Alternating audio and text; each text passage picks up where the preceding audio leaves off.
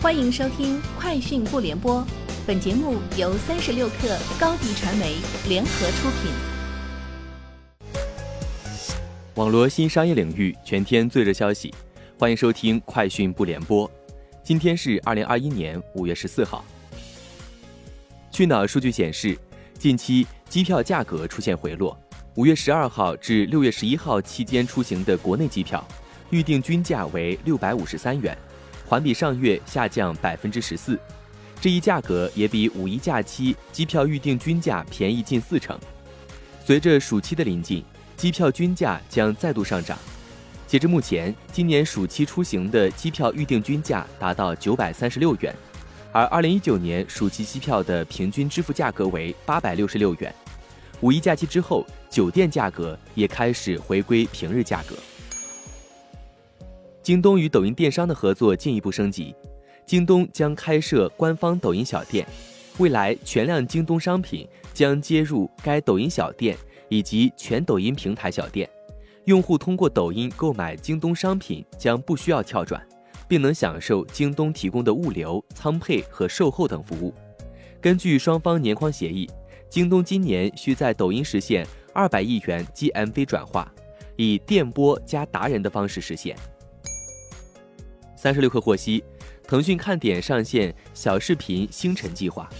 据官方介绍，该计划以流量加现金双重激励政策，支持全网全品类数版视频新老作者。新作者单人最高可获得十万流量包奖励，还可瓜分最高二十五万元现金奖池；老作者可瓜分最高十三万元现金奖池。此外，近半年来，腾讯看点内的竖版视频用户消费量增长百分之四十，作者人数增长百分之二百一十一，其中万粉作者涨幅百分之七十，百万粉涨幅百分之一百四十八。据微信安全中心消息，微信于五月十三号发布针对网络赌博类违法违规行为的治理公告。公告显示，今年一月至今，微信团队共打击赌博收款账号逾二十万个。限制超过一点五万个涉赌微信群的支付能力，涉及资金两亿元左右。阿里巴巴发布二零二一财年第四财季及全年财报，财报披露，二零二一年四月，高德全月平均日活跃用户数超过一亿。另据数据机构 QuestMobile 报告显示，截至二零二一年三月，高德地图手机端月活跃用户超过五点九九亿，稳居地图导航行业第一。顺丰同城急送推出帮取、帮买、帮送、帮办、帮排队的服务。据官方介绍，顺丰同城急送可以二十四小时一键下单配送上门。除了物品配送上门，顺丰同城急送能够提供帮忙搬水、搬货上楼、帮忙取快递、快递很多、帮忙送上门等服务。自二零一三年 LG 电子推出第一款 OLED 电视后，全国 OLED 电视的占有率。将首次达到两位数。市场调研机构的最新数据预计